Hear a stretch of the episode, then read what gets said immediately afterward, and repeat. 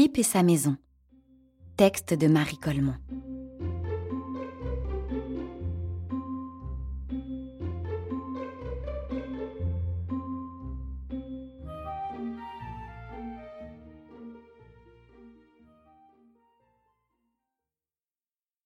Quand on voyait cette petite maison-là, on avait envie d'y venir demeurer.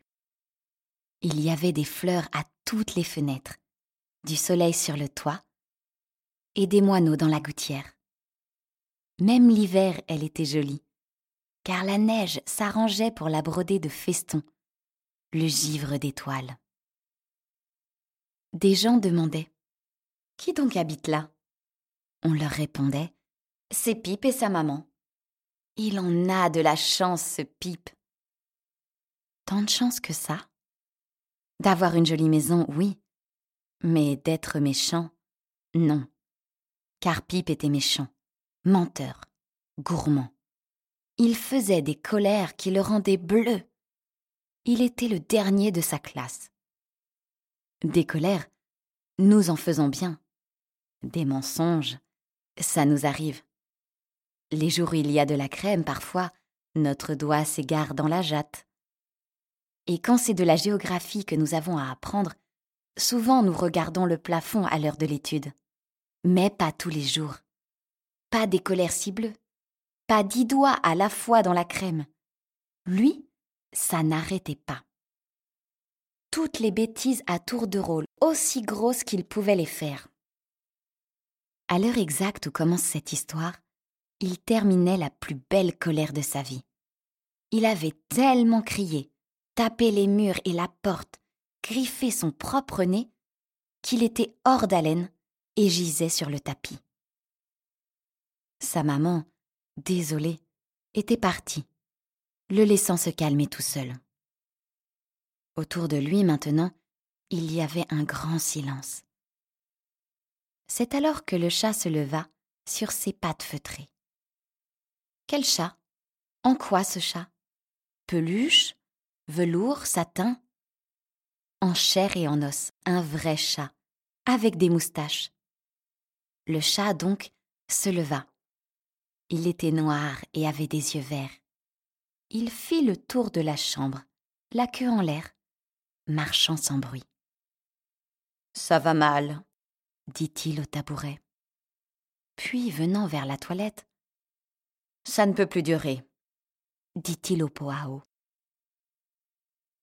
Tournant alors à gauche, Je suis d'avis, dit-il aux bottes qui séchaient près de la cheminée, de commencer à nous en occuper, termina-t-il à l'adresse du livre de compte, grand ouvert au milieu de la table. Tout ça n'avait pas fait plus de bruit que le saut d'une puce. Pipe reniflait toujours, couché sur le tapis. Le chat s'assit, ramena sa queue en rond autour de lui, rêva un moment, puis parla. Tout ce qui était dans la maison, sauf Pipe, entendit. Il faut corriger notre Pipe. Chaque fois qu'il voudra faire une sottise, jurons de l'en empêcher. Nous le jurons cria le porte-drapeau, en sortant de la boîte de soldats et en changeant de côté son étendard pour pouvoir lever la main droite. Nous le jurons crièrent les meubles, les habits et les livres. Grogna l'ours brun, qui n'a jamais bien su parler. Et le petit tableau, pendu au mur, dit doucement Je le jure Là-dessus, d'un seul coup, Pipe se releva. Sa méchante humeur n'était point passée. On le voyait bien à sa moue. Sur l'armoire là-haut, il y avait des pommes.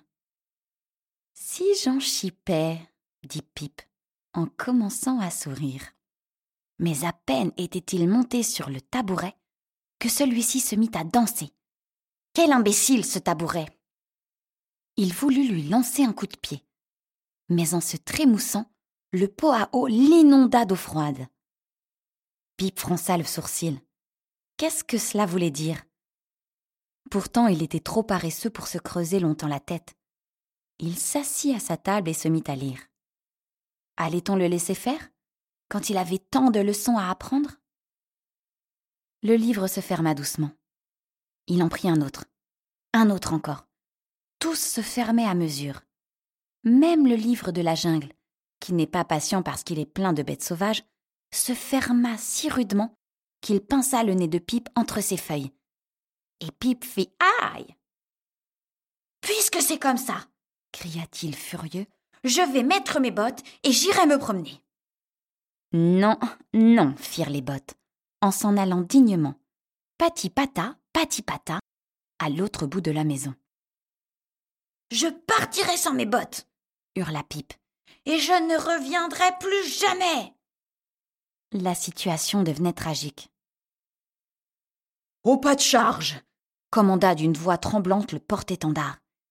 Et tout le régiment, filant à toutes jambes, vint se masser devant la porte. Gron, gron sanglotait l'ours brun en se roulant sur le sol. Raoult, raoult disait le chat d'un air angoissé, se frottant aux jambes de Pipe et l'empêchant d'avancer. Et la clé, qui était accrochée à un clou, sauta dans la serrure et ferma la porte à double tour. Pipe s'arrêta. On dirait que la maison ne veut pas que je m'en aille, dit-il d'une voix toute drôle.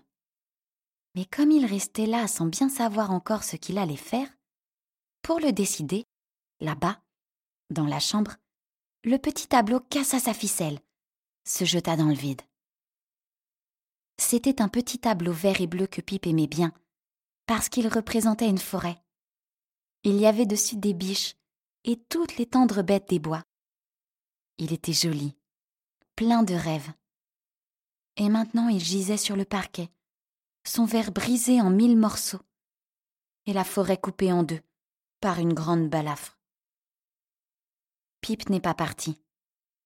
Il a ramassé, pensif, les éclats de verre, collé du papier gommé derrière la forêt, rangé les soldats dans leur boîte, et sur la table, ouvert sa géographie à la leçon d'aujourd'hui. Tout est calme. Parfois, Pipe relève la tête, regarde sa maison, ses meubles, ses jouets, tous ses amis qui vont l'aider, c'est sûr, à devenir un brave garçon. Et, assis sur le tapis, le chat qui se passe une patte sur l'oreille, sans avoir l'air de rien.